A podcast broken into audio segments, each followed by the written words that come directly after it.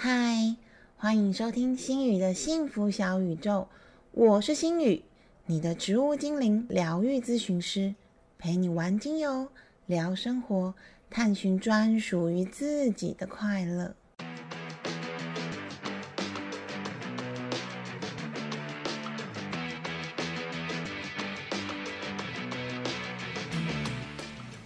今天在节目开播前，心宇要先跟大家 say 个 sorry，因为我确诊 COVID-19 大概已经转阴一个礼拜了，但是我的声音完全就是一个回不来。上个礼拜已经就是停更了，然后我觉得如果再这样停更下去，可能这个月都不用播了。所以今天心宇决定就是操作我这个非常有磁性的声音。跟大家分享今天的节目，那也请大家多多包涵啦。这个声音真的是颇有磁性呢。嗯，今天又是精油神话故事的时间喽。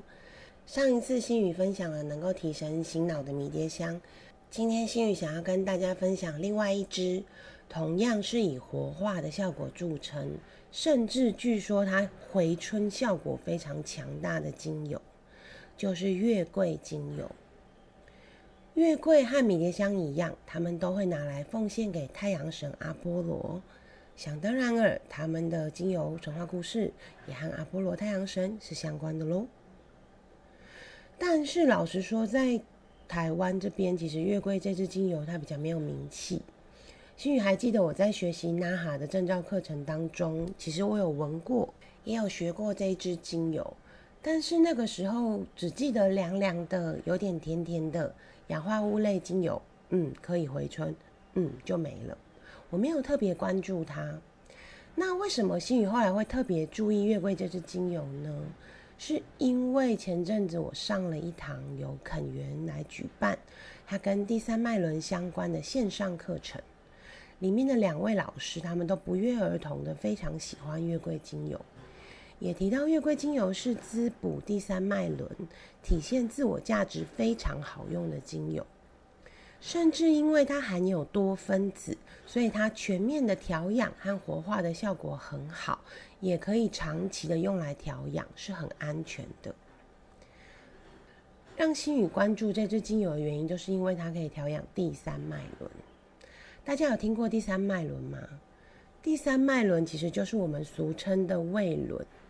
顾名思义，就是坐落在我们胃的位置的一个脉轮，它跟自信、自尊和尊严是有关的。所以，如果第三脉轮不太畅通的话，就有可能会出现自我价值很低落，会很没有自信，甚至有一些人他是看起来自信心爆棚，但是可能都是伪装出来的，或者是自我意识比较高涨所造成的。能够更新能量，带来明亮、自信和强壮的月桂，它就能够滋养和强化我们的第三脉轮。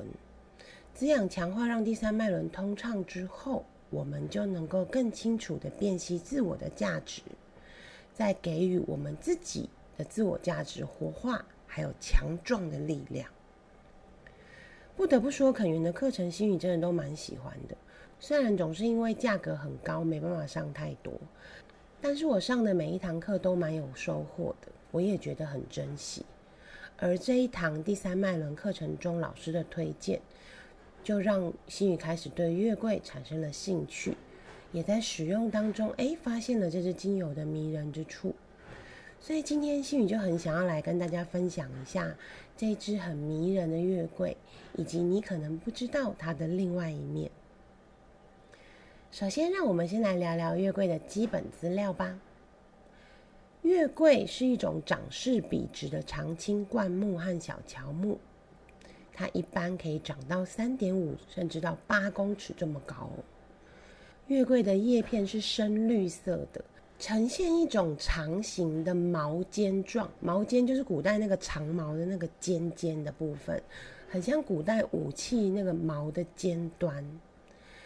月桂本身是枝叶很繁茂的，而且它四季常青，在春天的时节上会开满丛聚的黄色小花，花谢了之后，就会结成紫黑色的小浆果。月桂不管是叶子，或者是花，或者是浆果，它的气味都芬芳宜人。其实你也可以用盆栽种，然后作为观赏和香料之用。唉，要不是我家的阳台真的太小了，不管是月桂树还是肉桂树，我真的都很想种在家里，因为非常非常实用那月桂它原生于地中海型的气候区，它也是地中海型气候区唯一的一个樟科的植物。因为一般的樟科植物都生长在亚热带，很少会生长在温带，它们怕冷啦。所以月桂它生长在温带，它的生长速度相对的就比较缓慢一些，也就是它是慢慢的茁壮。那因为它长得慢。年纪就大，它的耐久度还有耐受度也就相对的提高。虽然它属于就是我们一般认知很明快的氧化类精油，但是却和我们一般对氧化物的那个认知略略有一点不同。也就是说，它的开头其实没有那么强劲，它气味飘散的速度也没有我们一般的氧化类那么快，反而因为它是多分子的组成。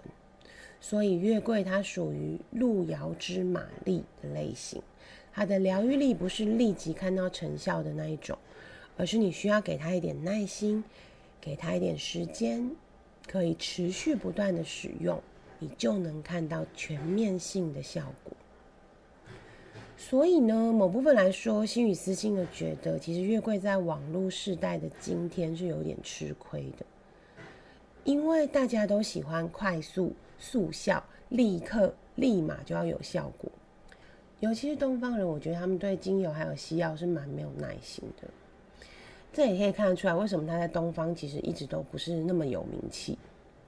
但是，其实我觉得它反而是网络时代最需要的精油，因为其实我们需要的是慢一点，在网络时代需要的是多累积一点。再看清楚一点，最后就可以把身体全面调整到最佳的状态，才知道它的力道跟它厉害的地方。你是不是也想要让自己可以学着稍微慢一点点呢？推荐可以使用月桂哦，它的香气真的有点甜甜的，非常的好闻。而且你别看在台湾啊，月桂好像没有什么名气，其实，在西方。不论是饮食、园艺、艺术、人文、精神象征，月桂可都占有一席之地呢。例如晒干后香气还是很迷人的月桂叶，它就是西方料理的重要香料之一。无论他们是炖肉、炖煮，或者是罗宋汤等等，都免不了这一味的存在哦。新宇家的厨房里面也有一大包。你只要把它密封好，它不会潮湿，它就不会坏掉，可以放非常非常的久。那不论我是卤肉，或是我刚前面讲的罗宋汤，我想要增添一点优雅的料理香气的时候，我就会丢个两到三片进去，会让料理的味道增添一种明亮又舒服的感觉。非常非常推荐大家可以使用看看，而且它真的不贵啦，一大包我不记得才几百块吧。那大家会不会觉得很疑惑？那你怎么知道在西方它很有名呢？其实我们只要观察月桂的拉丁学名，就可以看出来古代欧洲对它的赞誉有加了。月桂它的拉丁学名中的 Laurus（L A U R U S） 是拉丁文中有名的的意思；Nobilis（N O B I L I S） 它的意思则代表了值得让人敬仰的。你看，很有名又很值得让人敬仰的，就不难看出，在它命名的那个时代，命名的那些人，他对这种充满了迷人香气、常青灌木的推崇，听起来有没有一种被打上 spotlight 的敬仰感？而 这瓶被打上 spotlight 的月桂精油，它的用处当然也十分的广泛。月桂精油的香气凉中带甜。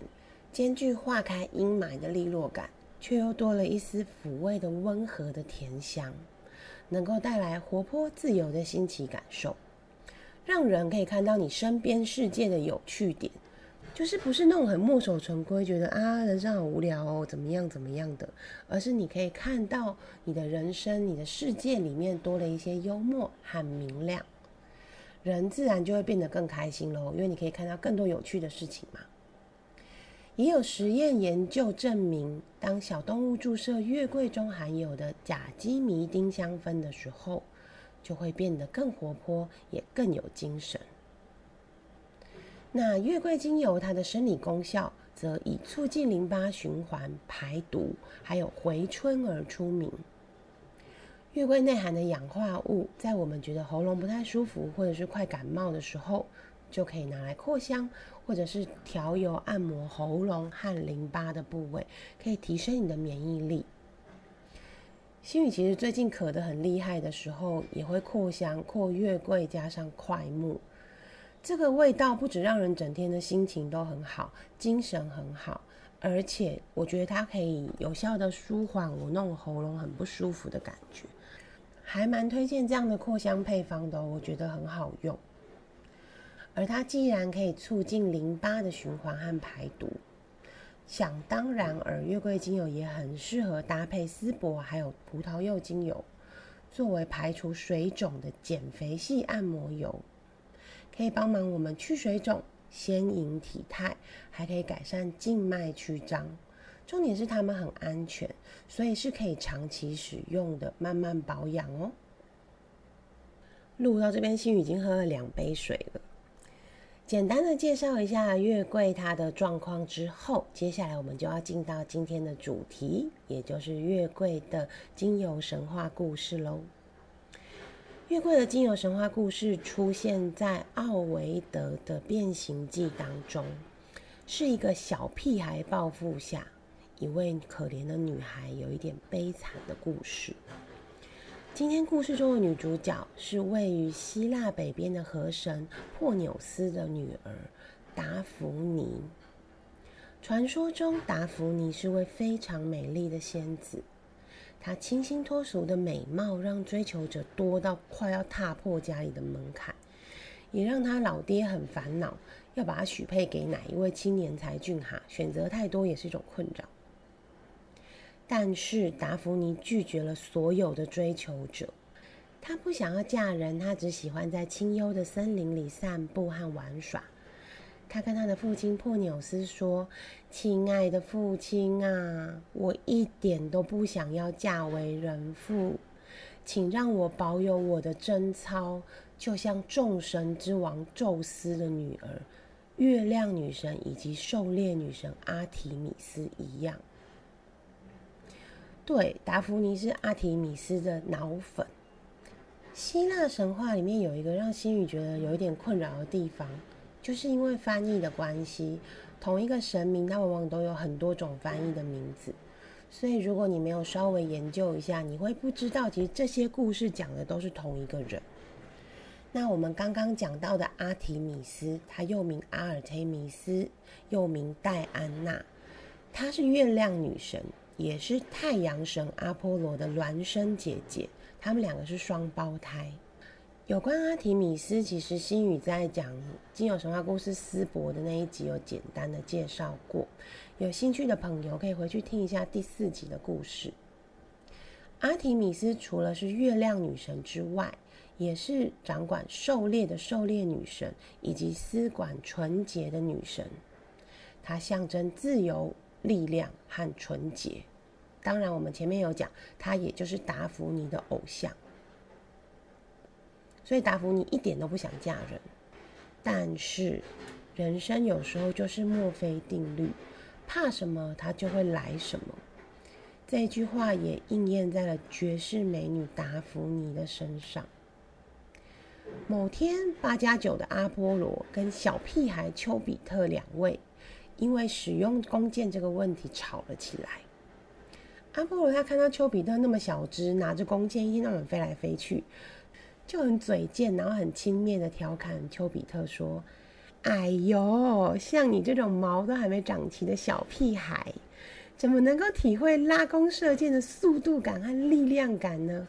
你只能把伟大的弓箭用于你那小情小爱的淫荡用途里。”哦，真的是一点都不配使用这么伟大的武器呢。丘比特一听，他当然就生气喽。拜托，林北可是从出生就开始在用弓箭呢，我撮合了多少好人家，今天竟然被你这个八加九的少年这样考死。于是丘比特就跟阿波罗说：“对你很强，你很有力量，你的弓箭或许可以射中万物，但是我的弓箭却可以命中你。我就像是神中的神一样，我能够左右你，而你的荣耀和我相比。”还差得远呢！吼！说完这段示威的话之后，丘比特他就把金箭射向阿波罗的心脏，再拿出另外一支铅箭，就是铅做的箭，射向刚好在旁边树里面玩耍，还不知道大难即将要临头的达芙妮。爱神之箭的机制是这样的。被金箭射中的人，他会对第一个自己见到的人陷入疯狂的爱恋里；但是相反的，被千箭射中的人，就会对第一个自己所见到的人陷入莫名的讨厌情绪里。而丘比特讲的没有错，他的弓箭虽然很小只，但是他还是弹无虚发的命中两个人。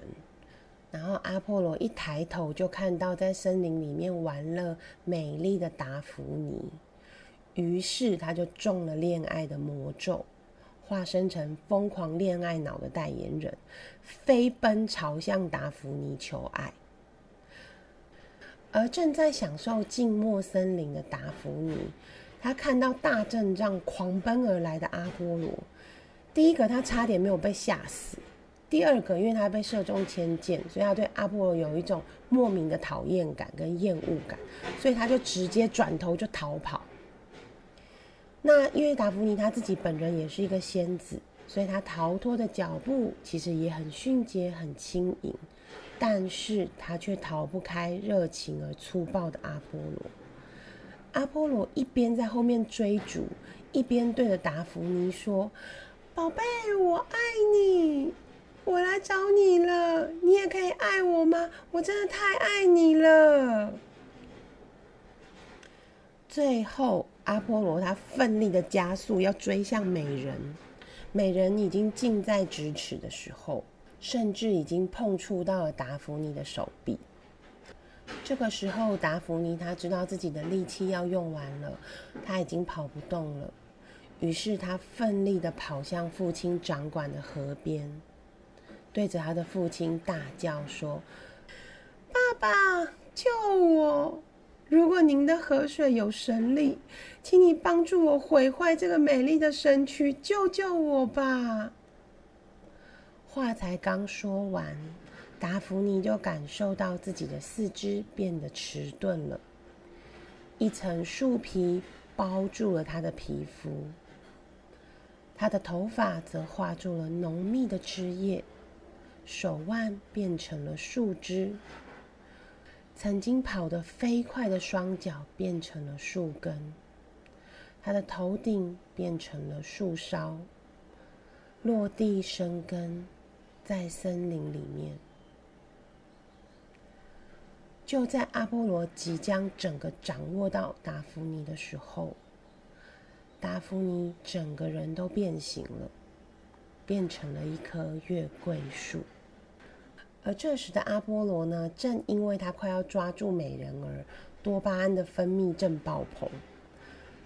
突然，他看到眼前一场活生生的仙女变树秀，整个大傻眼。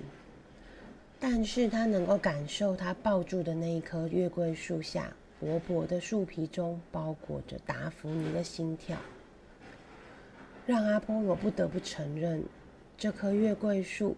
就是让他为之疯狂的仙子达芙妮。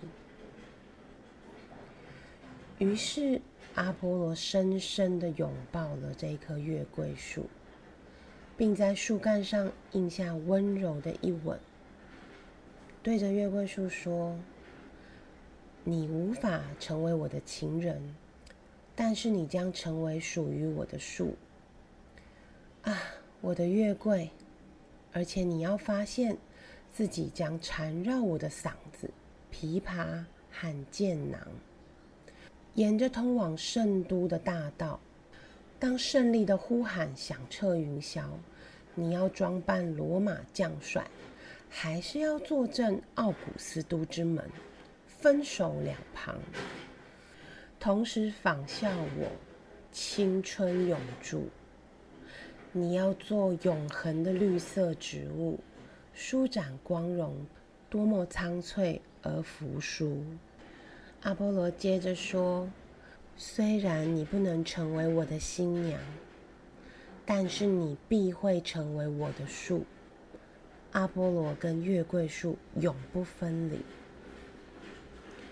就这样，此后阿波罗常常佩戴着月桂树叶来做纪念，也宣布以桂冠来象征出类拔萃的艺术成就。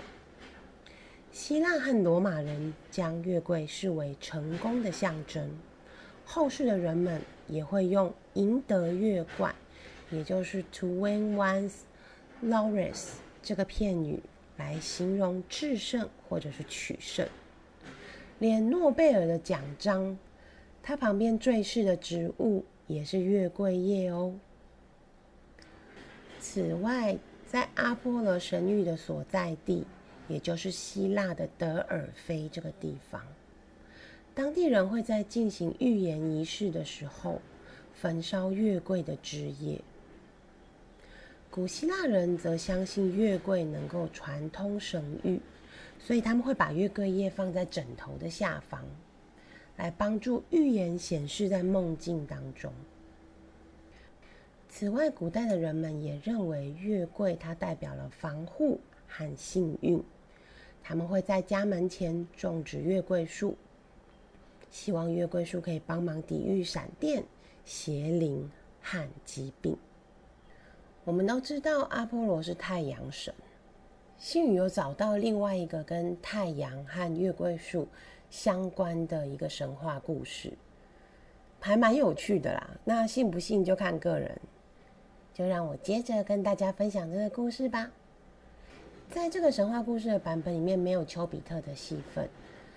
达芙妮和阿波罗他们其实是互相意爱的，他们互相看对眼，而且对彼此观察了一段时间。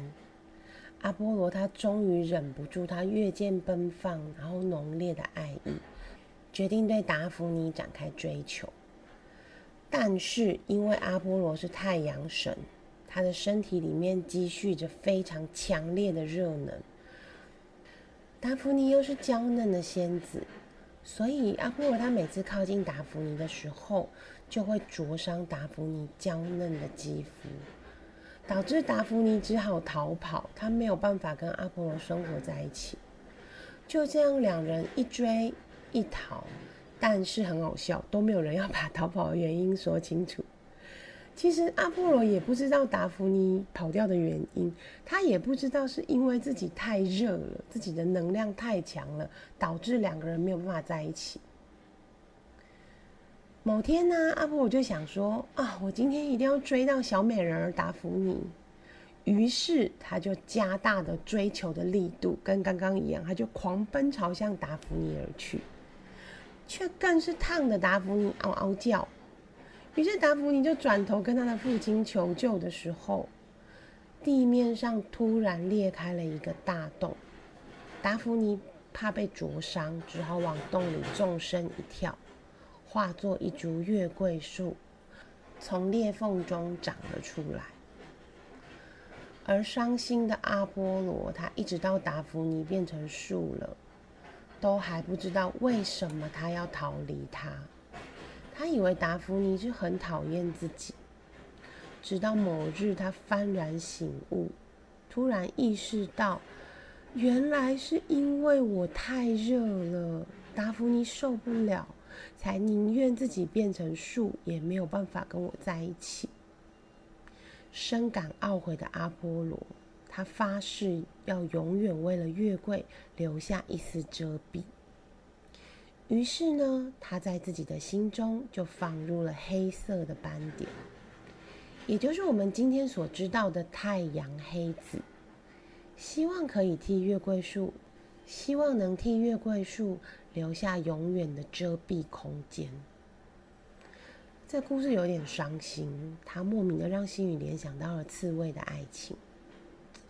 这或许也就是阿波罗这个很强大、好像没有什么缺点的神祇在感情上的悲歌吧。但是啊，其实如果相爱的人能够开诚布公一点，好好的沟通，并且表达自己的感受，再做最好的调整，或许就不会出现这样搞不清楚状况的结局了吧。而希腊神话的有趣故事，通常都是艺术家的爱。阿波罗跟达芙妮的故事当然也没有例外，没有被艺术家放过，而产生了好些个伟大的艺术作品。例如，一六二三年，乔凡尼·洛伦兹·贝尼尼为了罗马的红衣主教的花园所打造的阿波罗跟达芙妮这座雕像。这座雕像的动态感十足，表现两个人当时正在高速移动，就是一个追一个逃的情况下。当阿波罗的手接触到达芙妮的同时，达芙妮那惊恐的表情，以及已经树叶化的双手、树皮化的肌肤和树根化的双脚，阿波罗的表情则呈现了一种无力感。他的一只手向下伸展，跟达芙妮仿佛还在向上跳跃的 S 型曲线，呈现出动荡的表现力。贝尼尼是一位非常出名的雕塑家，他也曾经著作过《被挟持的波色芬尼》，讲的就是冥王黑帝斯和冥后波色芬尼的故事。有兴趣的朋友，一样可以在我们第四集的《金友神话故事》介绍斯伯的里面听到这个故事哦。此外呢，在十七世纪的画坛大放异彩的画家普桑。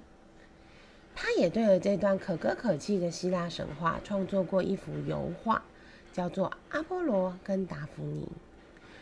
这幅画作的内容就更符合我们今天的故事了，因为他除了两位男女主角之外，这幅画中还出现了小屁孩丘比特，正举着弓箭对着他们的心脏，以及达芙妮那个伤心欲绝的河神爸爸。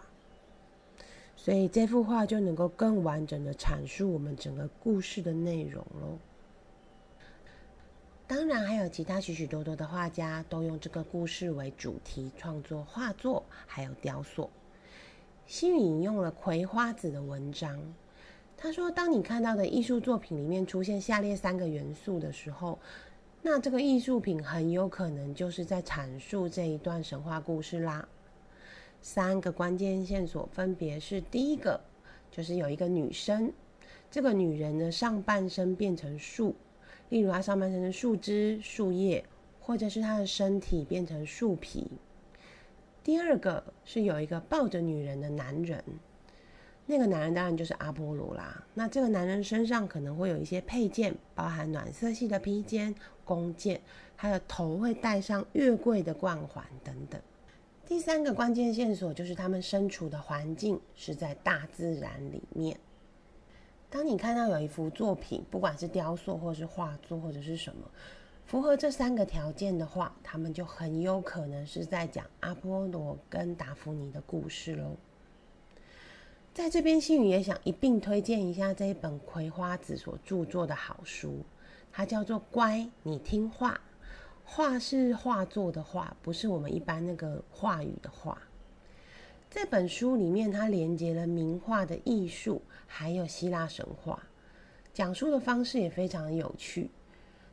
我也有买电子书啦，因为在我在寻找金有神话故事的题材里面，它增添了画家的画面，让心宇在讲故事的时候会更有那个画面感跟立体感，所以我很推荐大家可以买来看看。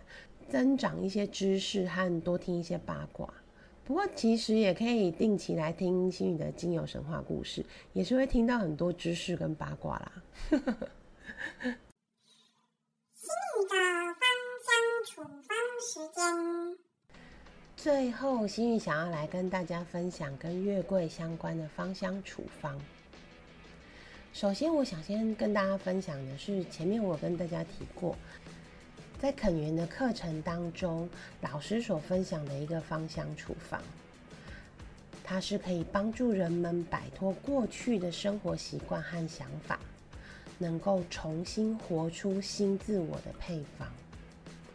这个配方是月桂加丁香加黑云杉。推荐的用法是可以调成五趴左右的按摩油，按摩在脊椎的两侧。月桂和黑云杉它都能够帮助我们畅通呼吸道，也可以帮助我们破除那些旧有，或许其实你自己已经觉得很厌烦。但是你却迟迟不敢破除或做出行动的想法和习惯。香料类的丁香则能够再添一把柴，切断我们对于自己自我束缚的红线，让你可以飞向天际，浩瀚无垠，活出新的自我。第二个芳香处方是心宇刚刚有讲过，月桂有一个很著名的效果叫做回春。所以心宇想要跟大家分享一个回春紧实的脸油配方。这个配方的基底是沙棘油加玫瑰果油加荷荷巴油，精油则是月桂加马鞭头迷迭香加索玛利亚乳香加大马士革玫瑰。它比较适合熟龄女性使用，所以心宇没有再加入芦荟胶。以免像我妈妈这种熟龄女子，她们都会觉得啊那个不够油不够滋润，直接用脸油就可以了。月桂的回春加上马鞭头迷迭香的活化能力，能够帮助皮肤加速代谢和美白。再加上精油之后的大马士革玫瑰，还有以紧实紧致肌肤的效果而著称的乳香。让这一瓶其实它的成本会比较高啦，价值不菲的保养油有更好的回春效果。今天节目最后，心想要跟大家 say 一下 sorry，因为我家这边旁边在做工程，我刚刚一边录，它就开始咚咚咚咚，我就发现声音还蛮大的，所以可能会影响到大家在收听我的背景音会有咚咚咚咚的声音。请大家多多包涵这一集的节目啦。那今天的节目就到这里结束喽，感谢大家又再一次的保卫了新宇村的安全。这一集的节目听完，你是否对月桂有多一点点的了解呢？